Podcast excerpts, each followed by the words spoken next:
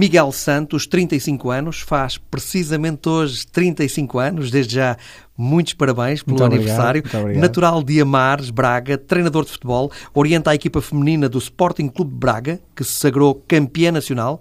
Muitos parabéns outra vez. Obrigado mais uma vez. É treinador desde os 20 anos, já passou por clubes como Penafiel, Gil Vicente, Oliveira do Douro, Futebol Clube da Mares e Vila Verdense. É licenciado em Educação Física e Desporto, mestrado em Futebol, ambos os graus académicos tirados na UTAD, Universidade de Trás-os-Montes e Alto Douro. É treinador nível 3 da UEFA. Miguel, boa noite. Bem-vindo ao Entre Linhas eh, na TSF. É um gosto enorme eh, recebê-lo aqui já com os pés eh, mais assentes no chão ou ainda meio na lua com este título de campeão nacional de futebol pelo Sporting de Braga, a primeira vez que o Braga é campeão de futebol feminino. É verdade. Boa noite, uh, agradeço imenso o convite, é com muito gosto que cá estou, apesar de hoje ser uh, um dia especial para mim, foi também com, com um especial agrado que recebi o, o seu convite para poder vir cá ao seu programa. Uh, e é com muito gosto que cá estou. Já estou com os pés claramente bem assentes uh, na terra, a euforia de, da festa já, já passou, uh, mas claro, foi uma festa bonita, foi uma festa fantástica e é óbvio que foram momentos e, e dias que, que eu não vou esquecer e, e penso que o clube também não. Contava com isto no início da temporada? Sim, contava, até porque trabalhámos muito para conseguirmos chegar a este título. É, nós começámos a montar esta equipa a partir de hum, janeiro de 2018 e ano e meio depois disso conseguimos o tão desejado título. Embora também convém dizer que já tínhamos no início da época, portanto em setembro, feito uma festa bonita da Supertaça, não é? Que também foi, foi bom para o clube, foi o primeiro título nacional um, de futebol feminino, um título com uma dimensão nacional, a Supertaça, mas como é evidente este foi, foi diferente, porque este tem uma tem uma, um prestígio e uma magnitude maior e, e, foi, foi também o culminar. Começámos a época bem, acabámos a época bem, foi, foi, foi muito bom. Tinham jogado a época passada a final da Taça de Portugal, também frente ao Sporting. É verdade. E tinham uh, perdido essa final. O que é que no campeonato esta época correu diferente para poderem levar a melhor sobre o Sporting? Olha, acima de tudo, o que correu uh, de diferente para melhor foi uh, termos ultrapassado algumas barreiras mentais que, que existiam uh, na equipa, nos, tanto antes, de, antes da minha entrada, porque até lá o Braga disputou alguns títulos com, com o Sporting, algumas finais com o Sporting e perdeu sempre. Uh, inclusive essa da Taça Portugal, aí que já foi comigo, não é? Perdemos 1-0 um no, no, prolongamento. Havia um trauma de jogar contra o Sporting? Eu não tinha, até porque nos jogos com o Sporting, eh, desde que estava no Braga, tinha-me corrido bem, mas as jogadoras sim, não era, eu não lhe queria dizer trauma, mas havia ali uma, uma nuvem um pouco cinzenta, porque cada vez que o Braga chegava a uma final com o Sporting, perdia, não é? Um bloqueio? Também não posso chamar bloqueio, mas, mas uh, havia algum negativismo mental, podemos dizer assim. Eu não queria ser tão uh, profundo, digamos assim, porque não era um trauma, no sentido que não foi preciso uh, tratamentos. Não foi preciso chamar uma equipa de psicólogos? Não, não, claramente que não, mas foi preciso também identificarmos ali alguns erros que andávamos a cometer. E, e, e melhorá-los. E depois uma mentalidade um pouco mais agressiva, sim, sem dúvida. Sermos mais agressivas do ponto de vista defensivo e sermos mais agressivas do ponto de vista ofensivo e sermos mais confiantes, que havia também um bocado, notava nos jogos com Sporting, uh, uma ou outra falta de confiança. E essas barreiras foram desaparecendo ao longo da época. A primeira, acho eu, que foi o ganharmos a Supertaça, ainda que tenha sido nos penaltis, foi, penso eu, o primeiro abanão positivo, e depois quando fomos ao Alcochete ganhar, penso que foi o abanão decisivo e a partir daí notei que a equipa, nos jogos assim que o Sporting vê-se, depois apanha, voltámos a apanhar o Sporting para a taça e ganhámos nos 90 minutos e apanhámos o Sporting no jogo do título e, e fizemos um. Acabou 0-0, mas as melhores oportunidades são nossas. E portanto, a partir de, desse, desse derrube, as coisas foram correndo melhores. E como é evidente, todo o percurso restante com as outras equipes. Portanto, o ano passado nós tivemos, eh, desde a minha entrada, um empate com o Vila Verdense e um empate em Alvalade, mas antes da minha entrada para o campeonato já tínhamos tido a derrota com o Sporting.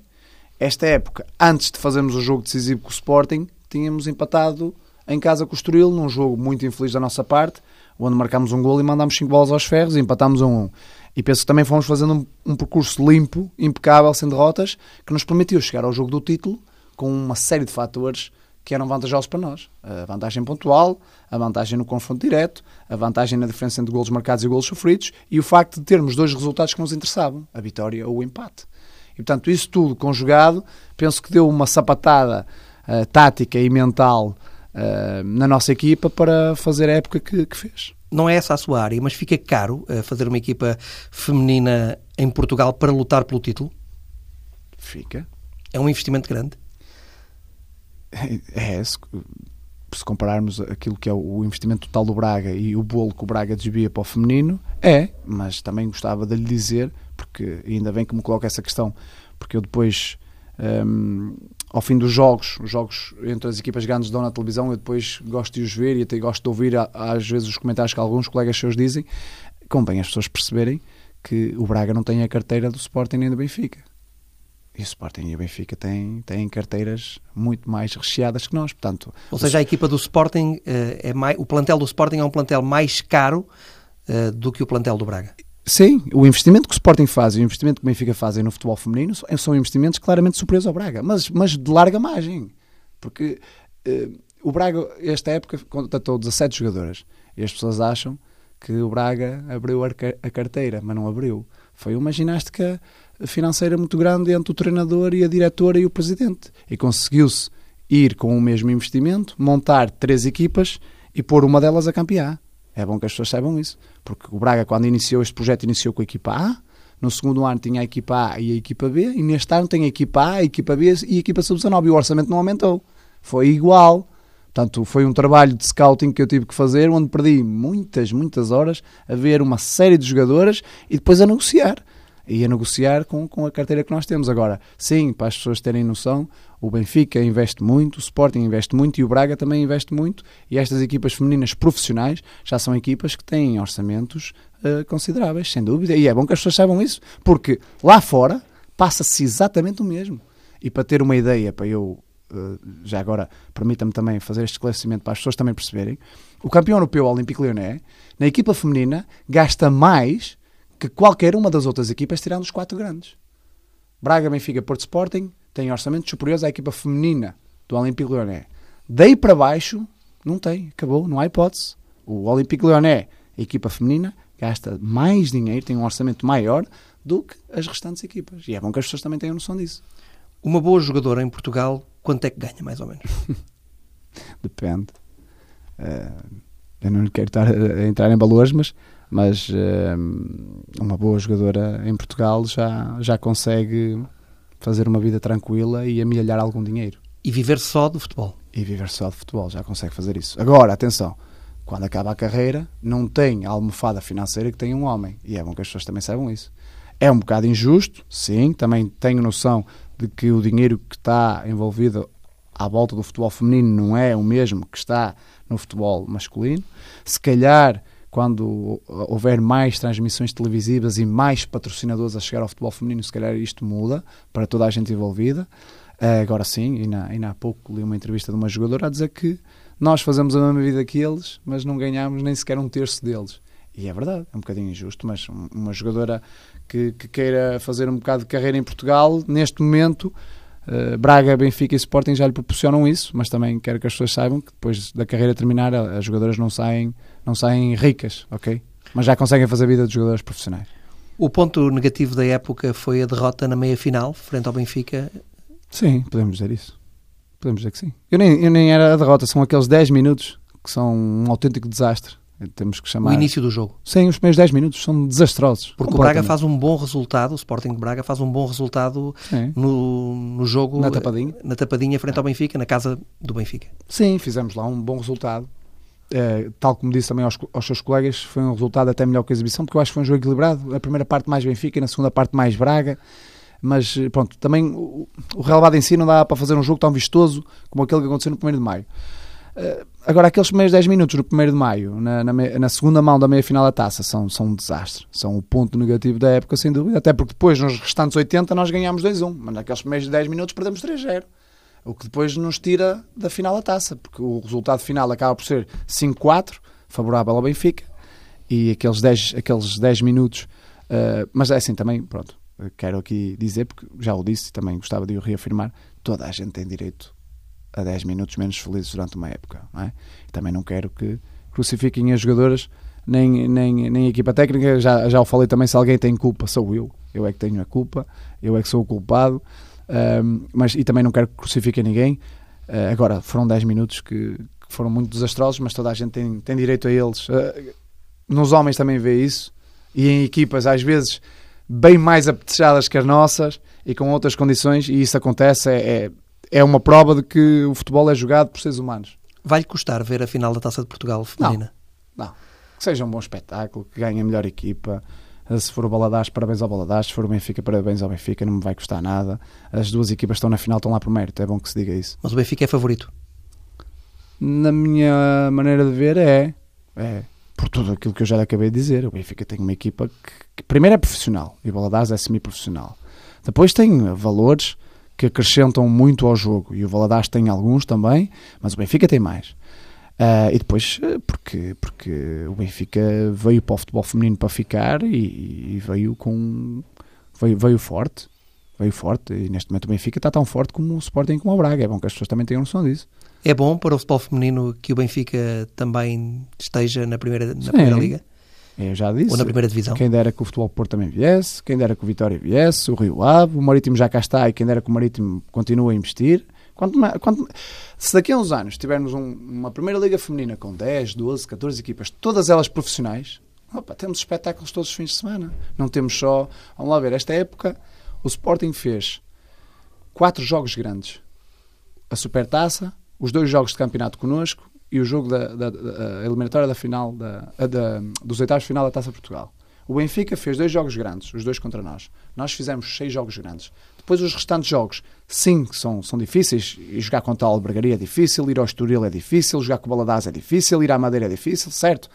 Mas se pusermos um campeonato todo com equipas profissionais, todas elas com as mesmas condições, toda a gente a trabalhar de manhã, e depois de tarde a fazer outro tipo de trabalho, as jogadoras a terem todas elas os seus, as suas uh, condições de vida para fazerem uh, vida de jogadores profissionais, é um equilíbrio maior. Temos mais gente nas bancadas, temos mais investidores a querer investir, temos maior marketing, temos maior desenvolvimento, a seleção, eh, as seleções nacionais depois vão, vão como é evidente, usufruir disto e, e isto começa cada vez mais a desenvolver-se o futebol feminino começa a chegar ao nível do, do futebol masculino, porque as pessoas também têm que ter noção que nós estamos um bocado atrasados, não é?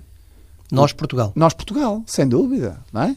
O, o, o Braga, eh, as outras duas equipas também parte do pressuposto que o Benfica e o Sporting também. O Braga está muito evoluído, é, no que diz respeito à metodologia de trabalho e, àquilo que faz, sem dúvida, está, está dentro daquilo que, que é o que se faz de melhor na Europa, mas a nossa seleção não está. Nós estamos em 30, acho eu, no, no ranking, ou perto disso, e no ranking de clubes a mesma coisa. E estamos a fazer agora os melhores resultados sempre. Há um caminho a percorrer. Ah, há, há um caminho muito grande e quanto maior profissionalismo houver, mais fácil esse caminho fica para percorrer. Nota que há mais público nas bancadas a assistir aos jogos? Sim, olha, esta época foi notório. Também, se calhar, pela, pela boa época que fizemos, mas nós chegámos a ter. Uh, nós chegámos a ter 5 mil pessoas neste último jogo do título com o Sporting, 4.500 pessoas na segunda meia-final com o Benfica e cerca de 4 mil nos oitavos de final com o Sporting, que são, isto são os dados que o clube me dá e que são públicos, foi as melhores casas que nós fomos tendo e, portanto, já é um público considerável já temos mais gente a ver jogos de Primeira Liga Feminina que um ou outro da, da, Primeira Liga e que muitos da Segunda Liga. Portanto, é bom que as pessoas tenham noção. Enquanto mais jogos grandes houver, melhor. Vão jogar Liga dos Campeões. Verdade. Ou vão tentar jogar Liga dos Campeões. Sim, nós vamos jogar. A questão é que vamos tentar entrar depois na fase regular, porque três jogos de Liga dos Campeões vamos fazer.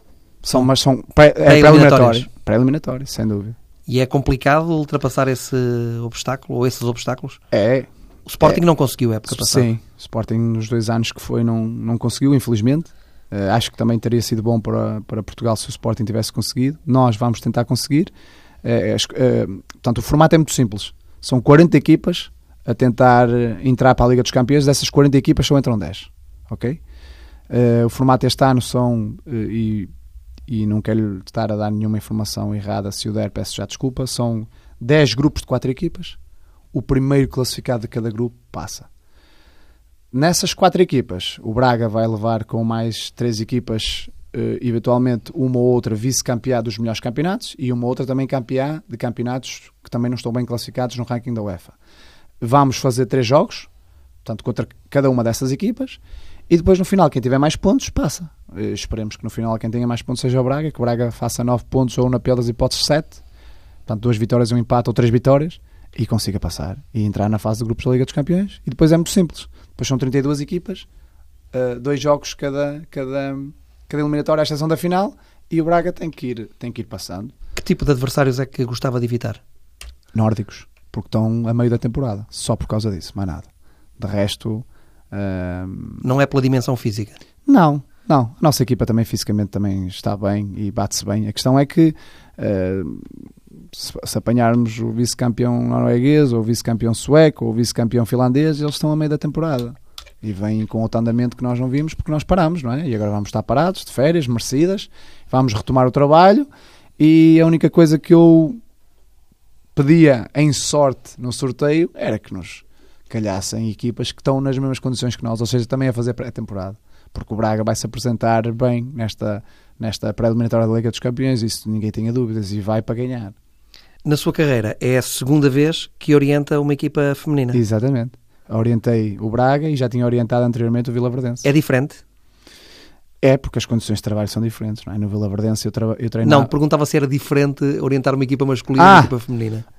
Na essência do treino, no jogo e na liderança, não. É igual. Numa ou noutra forma de irmos falar com, com as jogadoras, sim, é um bocadinho diferente por exemplo? Eu, sim, eu tenho falado aos seus colegas, por exemplo, a questão do peso é uma questão sensível. Eu, se estiver a falar para um homem, falo diretamente e digo-lhe claramente: não estás bem, estás gordo, portanto vai-te pôr bem, porque senão não tens hipótese. Se for uma mulher, não. Eu vou lá, pego na folha e digo assim: olha, estás a ver aqui a folha que veio da, do doutor, do nutricionista, e isto não está bem, estás aqui no amarelo ou no vermelho e não gosto disto, quero que estejas no verde. E elas percebem, mas não digo que estão gordas, não digo isso. não digo isso porque vou arranjar, vou arranjar, ali, vou arranjar ali a mus para, para uma semana. Eh, não é que corra mal, porque as jogadoras percebem, os números estão lá, não mentem, mas acho que é, é deselegante. Eu também não gosto de ser deselegante, também não quero que sejam deselegantes comigo, não é? E, eh, um treinador de uma equipa feminina tem que ser também um cavalheiro?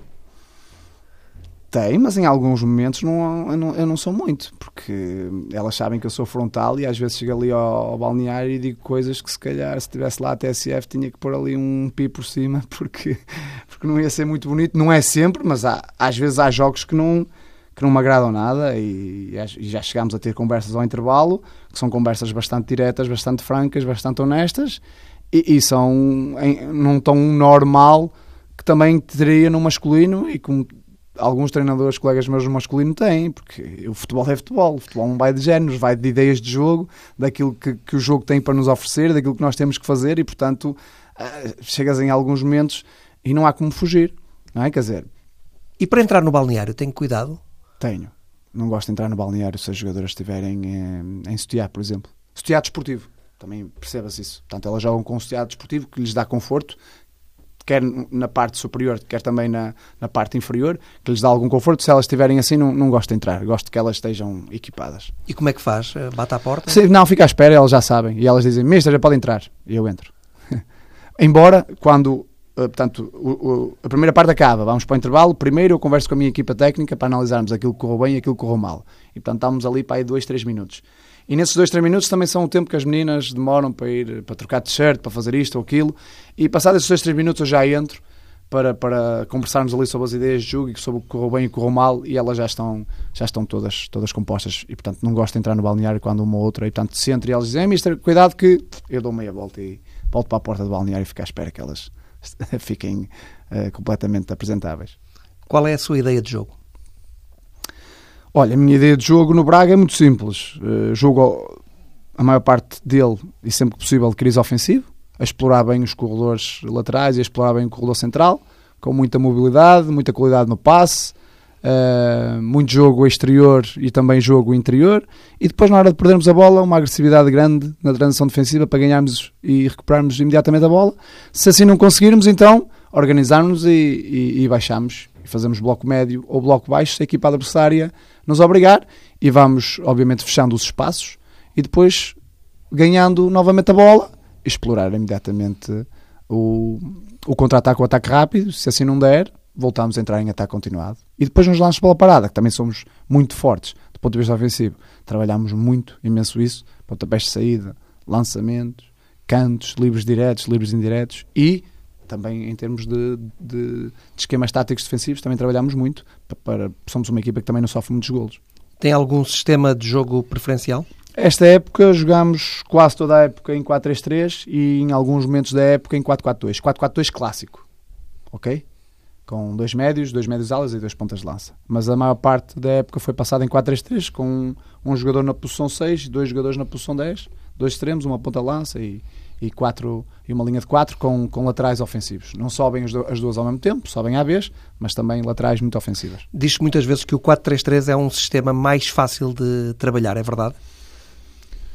Sim, porque a veja, ocupação de espaço. Pois é a mais... distribuição do espaço é mais uniforme, não é? 4, depois 3 e depois 3. Agora, por exemplo, o 4-4-2 linha também é um sistema que, que não, nós também trabalhamos e que... O Losango é mais complicado. Losango é mais complicado, no entanto, se o Losango também for bem trabalhado, cria mais moça nos adversários também, porque se você tiver ali no Losango três médias que tenham uma mobilidade grande, ui, e tiver dois pontas de lança com, com grande mobilidade e com, e com uma inteligência fantástica, eh, ajudados pelo, pelos laterais a dar a, a, a tal largura e profundidade, fica também um sistema uh, muito completo e, e, bastante atual. E, portanto, uh, é algo que não está utilizado por nós. Chegou a ser treinado esta época uma outra vez, mas, mas nunca precisamos de o utilizar. Portanto, mantivemos sempre entre o 4-3-3 e o 4-4-2 linha. Portanto, enquanto estávamos em 4-3-3, na hora de passarmos para o 4-4-2, uh, eh, tirávamos um médio centro e acrescentávamos mais um ponto de lança e, portanto, as coisas já os jogadores já sabiam como é que é, também durante a semana trabalhávamos isso e, portanto, a, a, a passagem de um sistema para o outro, essencialmente a grande diferença era essa. Algum treinador que lhe sirva de modelo, que goste Sim. de copiar, entre aspas, copiar? Sim, olha, temos, eu tenho algumas referências no Braga, não é? Eh, desde logo o Abel, eh, o Rui Santos, o Vender, o Arthur Jorge. Também converso muito com o Vieira e com o Tozé, que são os coordenadores e também tem gente com muita experiência no futebol. E depois, fora, é óbvio que Paulo Fonseca é também uma referência, Leonardo Jardim também, uh, Josualdo Ferreira, José Mourinho, Pepe Guardiola, uh, são Rui Faria, são, são referências minhas. Gosta de um futebol de posse? Gosto, claro. Gosto. E uma equipa como o Braga tem que jogar com posse, tem que jogar à, à grande. O Braga. Não gosta de um jogo de transições? Não, só se o adversário nos obrigar. Se o adversário nos obrigar, sim, andamos ali no, naquilo que eu chamo o ping-pong. Mas se não, gosto. E... Normalmente os treinadores não gostam de um jogo partido. Pois não, e eu também não gosto. O público gosta. O... Ah, gosta, sem dúvida. E, e vou-lhe dizer que, por exemplo, a segunda parte do, da meia final com o Sporting, naqueles primeiros momentos em quando nós não chegámos ao 3-1, foi ali um jogo um bocadinho e o público gostou, claro. Tal como o jogo, tal como foi o jogo com o Benfica apesar, portanto, o Sporting, nós tivemos o melhor resultado, como Benfica em casa não, mas também foi depois um jogo muito, muito partido e foi emotivo, mas eu, enquanto treinador, analisei esses jogos e, e preferia que nós tivéssemos um bocadinho mais de posse de bola, não tivéssemos sofrido uh, tantos gols e tivéssemos marcado mais, sem dúvida, não é? Claro. Mas o futebol feminino precisa de jogos de espetáculo, atenção, porque o futebol feminino tem que ir buscar adeptos. O futebol masculino já os tem. Os adeptos vão lá e pode haver jogos do 1-0, do 1-1, do 0-0 e as pessoas continuam a ir ao, futebol masculino. O futebol feminino precisa dos 5-4, 4-3, 4-2, 3-2, 6-3. O futebol feminino precisa disso. E, e eu uh, tenho que ser honesto. Uh, em alguns momentos, às vezes, não, não olhando e, e pondo a lente de treinador, não, não é algo que agrade, mas olhando aquilo que é o desenvolvimento do futebol feminino, sem dúvida, o futebol feminino precisa de resultados destes, resultados espetaculares e que levem as pessoas aos estádios. Há muita polémica com a arbitragem no futebol feminino ou é mais Não, tranquilo? É muito mais tranquilo, muito mais tranquilo. Esta época, uh, aliás, o Braga esta época não levantou polémica com ninguém. As, as, os únicos clubes que eu vi levantar polémicas foi o Sporting e, e, o Benfica. Das duas vezes que perderam connosco, levantaram alguma polémica em relação à arbitragem, mas eu penso que não. No entanto, gostava de dizer aqui o seguinte: noto um grande desenvolvimento da arbitragem, as árbitras estão melhores e gostava também que a Federação e uh, portanto, a entidade que regula a arbitragem em Portugal, e neste caso a pessoa que regula a arbitragem feminina, uh, começasse a dar mais condições de treino às árbitras, porque elas também precisam. Porque isto para evoluir é preciso evoluir os treinadores, as jogadoras e as árbitras. Mas o nível é bom? É, da arbitragem? É, mas, mas é bom, sem dúvida, mas tem que melhorar. As árbitras portuguesas têm que começar a ter condições também como os homens. Em alguns casos, acho que se aproxima, mas como, como é, é, público, há árbitros que têm condições profissionais, não é? Em Portugal. E as árbitras não têm. E eu não digo que se dê já esse passo, porque se calhar pode ser um passo maior que a perna, mas convém as árbitras começarem a ter um, um, um estatuto já de semiprofissionais e terem preparadores físicos e nutricionistas e psicólogos a trabalhar diariamente com elas, porque só assim é que elas também evoluem e elas também merecem, que elas também fazem parte de, desta indústria. E vamos ter uma árbitra agora vamos, a Sandra no, Baixo. no Campeonato do Mundo? A Sandra Baixo vai ao Campeonato do Mundo. Deus queira que faça um bom campeonato, Deus queira que lhe corra tudo bem, porque é a imagem dela e é a imagem da, da arbitragem portuguesa. Portanto, Deus queira que, que ela faça o maior número de jogos possível e Deus queira que lhe corra tudo bem. O que é que projeta para a sua carreira? Passar pelo futebol masculino ou sente-se confortável a treinar eh, equipas femininas? Eu já vou-lhe responder o que respondi também a um colega seu aqui atrasado. Eu sou treinador profissional do Braga e estou preparado para, dentro do Braga, treinar equipas femininas como masculinas. Agora, obviamente que as pessoas sabem que eu estou muito ligado a este projeto do futebol feminino, mas como é evidente também não descarto o futebol masculino. Estão as duas coisas em cima da mesa, porque aquilo que lhe disse anteriormente, eu sou o treinador e, e, no que diz respeito às ideias de jogo e no que diz respeito à forma de treinar e de jogar, é igual, seja com homens ou com mulheres. No entanto, também deixe-me dar-lhe esta nota, que portanto, também foi público, renovei há pouco, renovei a confiança do Presidente neste projeto e, portanto, para já irei estar neste projeto. Agora, no futuro, o futebol masculino não está, não está descartado, tal como o futebol feminino não, não está. Estão, estão, estão os dois ligados e depois é, é, é ver uh, o projeto onde tu podes ter mais condições para ter sucesso. E um treinador também tem que ver isso. Renovou por quantas temporadas? Mais duas. Até 2021. Bem pago? Deve ter melhorado as suas condições sim, de campeão melhorei, nacional? Melhorei, claro que sim. Claro que sim. Uh, nós queremos sempre mais, no entanto, eu também tenho que reconhecer que, que o Braga, apesar de ser um clube grande, não é um clube milionário e, portanto, nós temos que ir passo a passo.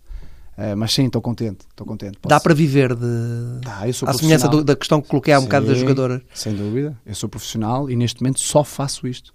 Portanto, eu antes de, do presidente me convidar para este projeto era semi-profissional, já quando estive no Braga, no escalão de sub-15, estava com, como semi-profissional, um, mas neste momento estou como profissional. Só faço, trabalho a 100% para o Braga e trabalho a 100% para o projeto do futebol feminino, sem dúvida.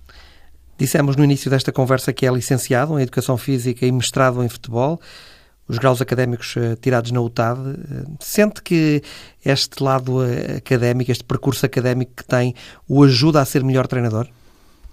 Sim, mas também quero que fique claro o seguinte: um, tanto o, o, estudo, o estudar o jogo e o futebol é importante, mas o jogá-lo também. É? Eu joguei, não fui jogador profissional, fui jogador semi-profissional, amador.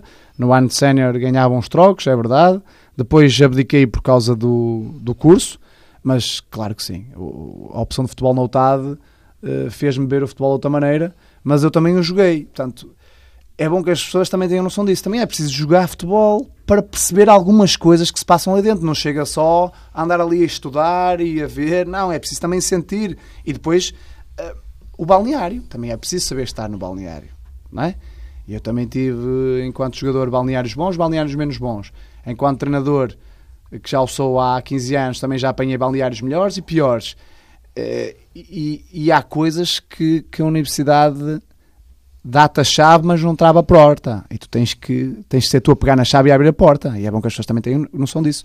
A universidade, como aos cursos. Portanto, o nível 1 e o nível 2 dados nas associações de futebol e depois o nível 3 e o nível 4 dados pela federação são importantes, ajudam, fazem-nos refletir, fazem-nos pensar, mas não, não, não nos fazem percorrer o caminho, temos que ser nós. Agora, sem dúvida, as vertentes, as vertentes académicas e o estudo do treino, do jogo e dos aspectos da, da liderança e da gestão de, de recursos e de seres humanos é importante e faz parte e tem que fazer parte da, da vida de um treinador de futebol. Jogava em que posição? Eu jogava a extremo direito ou a ponta lança. Daí o queres ofensivo, se calhar. e jogar pelos corredores, já falou várias vezes. De... Sim, gosto, gosto de jogar pelos corredores, sem dúvida. E, e, gosto de golos, gosto de golos. E obviamente também faz parte daquilo que eu levei enquanto jogador. Sim, não tenho dúvidas nenhumas. Mas também, depois ganhei outras coisas. Uh, o tal defender bem, que é importante. Quer dizer, se tu queres ter bola, se tu queres jogar, se tu queres marcar gols, tens de ter bola. Não podes andar sempre. De que me interessa marcar um gol, se a seguir sofro outro. Está um 1. Um, não é? A seguir marco outro, volta a sofrer outro. Não, epá, marco um, não sofro, marco dois, não sofro, marco três, não sofro. Isso é que é, é que é importante. Agora, sim, uh, o meu passado enquanto futebolista e, e depois todas as, as, reflexões que eu fui tendo influenciam, obviamente, naquilo que eu sou enquanto treinador, isso não há dúvida. E é treinador desde os 20 anos? Desde os 20, porque... Começou cedo? Comecei. Primeiro porque vi que como jogador profissional não ia chegar lá. Tive essa noção aos 20 anos vi que não, quando muito ia chegar na altura à antiga terceira divisão, provavelmente tinha condições se calhar para chegar à antiga terceira divisão, mas não ia passar disso. E senti que enquanto treinador tinha condições para poder um dia chegar mais longe. E foi, foi uma ideia que até a ver está a ser correta e ainda bem que o fiz. Não foi fácil, com 20 anos nós queremos é jogar, mas eu Quer dizer, estava em Vila Real, vinha todos os fins de semana para Amares, um, jogava numa equipa em Amares, no, no grupo desportivo de Caldelas, fiz toda a minha formação no Futebol Clube Amares e depois joguei no, primeiro ano de cena no, no Desportivo de Caldelas, portanto, tudo clubes da, da minha terra, um, e, e, optei por, por, por acabar e dar início à minha, ao meu percurso enquanto treinador, porque senti claramente que uh, ia ser melhor e, e, e o bichinho do treino uh, também falou mais alto. Bichinho esse que me foi metido por, por, por, duas pessoas que foram meus professores na escola e que são agora pessoas que estão ao mais alto nível no futebol, que é o Rui Santos e o, e o Rui Faria. Portanto, foram duas pessoas que me influenciaram também naquela fasezinha que eu estava ali, que me foram metendo ali alguns, alguns bichinhos. Uh, eles vinham com as ideias aqui de, do, da do universidade, do professor Vitor Frade, foram mexendo um bocado comigo. Então é a favor da periodização tática. Sim, eu sou a favor de nós treinarmos a forma como queremos jogar, sem dúvida. Agora, se depois chamarmos-lhe periodização tática ou... É um palavrão? Ou, não, não, e até acho que é um nome que, que dá um bocado de marketing e acho que, que o professor Vitor Fado, nesse aspecto, para além de ter, de ter essa metodologia, que é uma metodologia boa, e ter essa ideia, do ponto de vista de marketing, conseguiu rentabilizá-la ao máximo, não tenho dúvidas nenhumas. Para quem não entende tanto uh, de futebol e não está tão por dentro, que é que isso significa? Trabalhar a priorização tática é, acima de tudo, nós andarmos a trabalhar a forma como vamos jogar e nunca desvirtuarmos nada disso no treino. Ou seja, estamos aqui, portanto, o senhor vem todos os dias trabalhar aqui para a TSF, não é? Não se põe eh, nos estúdios e ali na, na, na, redação a fazer coisas que depois, quando tem que vir aqui para o estúdio, tem que vir para o exterior, que desvirtuam a sua forma de trabalhar. Tudo o que faz aqui dentro nesta casa tem uma lógica. Pronto. Portanto, se nós vamos jogar no 4-3-3 pelos corredores e com um bom jogo interior, pronto, vamos treinar isso. Não nos vamos pôr a andar a correr a malucos à volta do campo, nem a fazer passo frente a frente, nem ir para as montanhas, subir e descer, nem ir para o rio, andar a fazer canoagem, isto, aquilo. Nem correr na praia? Nem correr na praia, porque, eh, porque depois isto no porque jogo. Depois o jogo não é na praia? Não é na praia. Agora, se você me disser assim, ah, mas eu quero ter alguns ganhos e vou andar a correr na praia o ano todo, ok, eu até lhe dou alguma coerência nisso. Mas tem que ser o ano todo. Não é só um mês ou dois e depois parou. Não, é pá, você quer correr na praia, mas vai correr na praia de julho a maio. Então está bem. Ah, então vai ter ganhos. Agora, vai para a praia dois meses e depois deixa de ir. Isso chama-se o quê? Coerência? Sim. A, a produção tática e o trabalhar o modelo de jogo, que é o que eu defendi na minha tese de UTAD. Portanto, eu trabalho a minha forma de jogar, que é o trabalhar na priorização tática, eh, é também ser coerente com as nossas ideias, com os nossos princípios de jogo, com aquilo que queremos. E acho que isso é fundamental para um treinador que queira ter sucesso. Portanto, para quem não percebe eh, nada de futebol, mas está a ouvir com gosto, é, é simplesmente um qualquer uh, arquiteto, um qualquer engenheiro, um qualquer médico ir, uh, sai de casa para ir para o trabalho e vai fazer coisas que não têm nada a ver com a profissão. Pá, está a desvirtuar. E, portanto, nós no treino não podemos desvirtuar o treino porque estamos a desvirtuar o jogo. Não pode ser. A sua equipa técnica é constituída por quantas pessoas? Eh, sou eu e mais cinco adjuntos. temos uh, um adjunto para os guarda-redes, temos outro adjunto que faz a, a ligação entre os guarda-redes e a linha defensiva, e depois tenho mais dois adjuntos para as restantes questões táticas e tenho outro adjunto para a análise de jogo. Fala muito com eles? Sempre, todos os dias. Muito. Portanto, o trabalho é de equipa. Eu não ganho nada sozinho. Isso hoje é impossível. Aqueles jovens treinadores, ou aqueles jovens que querem ser treinadores e que acham que vão fazer as coisas sozinhos, estão enganados. Isso hoje já não existe. Eu preciso da minha equipa técnica, preciso das jogadoras, preciso da direção, preciso do departamento de comunicação, do departamento de marketing, preciso do departamento médico, preciso do departamento de otimização do rendimento esportivo, que, que, também fez um trabalho fantástico com estas jogadoras. Portanto, eu preciso de uma série de departamentos para ter sucesso. E a minha equipa técnica é, é digamos assim, um núcleo. São, são os, meus, os meus braços direitos e os meus braços esquerdos. E depois, claro, as jogadoras são, são, são toda a alma daquilo que são a nossa transmissão das ideias. Tem que ir tudo para as jogadoras, porque são as jogadoras, elas é que são as craques, elas é que dentro de campo uh, operacionalizam a ideia de jogo. Portanto, uh, obviamente que um núcleo, sim, a minha equipa técnica e as jogadoras e, e as diretoras que estão connosco, sim, são um grande núcleo e que nos fazem ter sucesso, mas nós precisamos de toda a gente. Tem jogadoras de quantas nacionalidades? Olha, eu tenho jogadoras portuguesas, depois da América do Sul temos uma venezuelana e uma brasileira, da América do Norte temos americanas e uma canadiana, da África temos uma nigeriana, uma camaronesa e uma ganesa, e depois é tudo portuguesas. E depois é tudo portuguesas. O núcleo maior é portuguesas, ou seja, das 27 que tem o plantel, uh, 17 são, são, são portuguesas e o resto é estrangeiras. Portanto, temos nove, nove estrangeiras e o resto português. O que é que faz uma jogadora vir, por exemplo, dos Estados Unidos jogar para Portugal? O dinheiro? E, na minha opinião, daquilo que me deu a entender nas conversas que tive com elas, o gosto pelo jogo diferente que há aqui na Europa. mais técnico? Estados... Sim, elas gostam. Muito mais. Portanto, nos Estados Unidos trabalha-se muito a vertente física e descoura-se um bocado mais a vertente técnica e a vertente tática e elas gostam de vir cá porque têm tudo.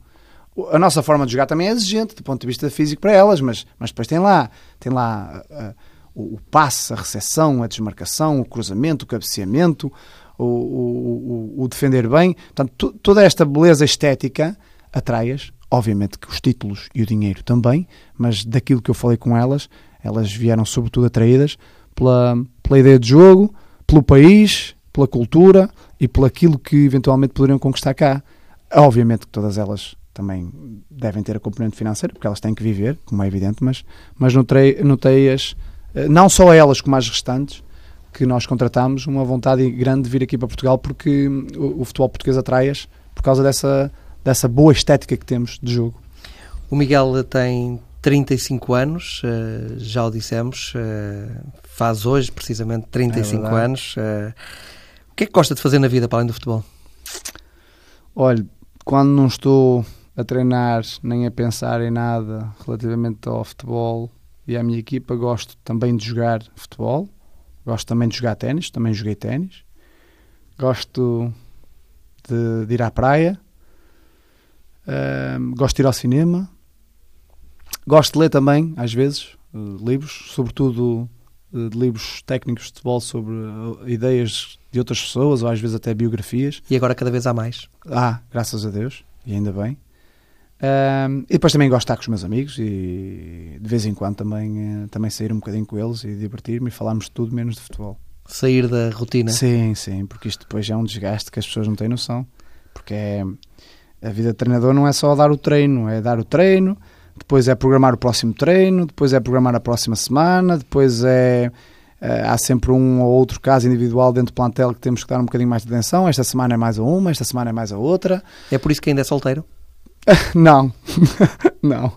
Aí é, acho que sou solteiro porque hum, os meus, especialmente estes meus dois últimos relacionamentos, pronto, correram um bocado mal, mas acho que não tem nada a ver com, a, com o aspecto profissional, teve, teve a ver com com, com situações que da se vida. criaram. Sim, pá, isto entre, entre duas pessoas, enquanto há o encanto e há a química, as coisas vão correndo bem. Quando há, começa a haver chatice a mais, depois as coisas começam a correr mal. Às é. vezes entre o treinador e o plantel também.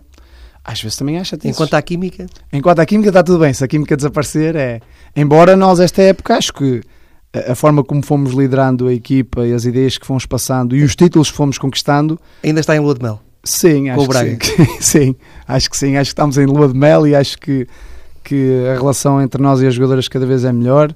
E, portanto, eu, eu cada vez as conheço melhor. Elas também conhecem a mim e a, minha equipa técnica melhor e acho que e acho que isso é importante para, para nós podermos ter um, um, um bom ambiente de trabalho, porque, como em tudo na vida, é também preciso de bom ambiente na hora de trabalhar. Isso uh, para nós também é fundamental, também foi um dos segredos. Qual é o objetivo para a próxima temporada?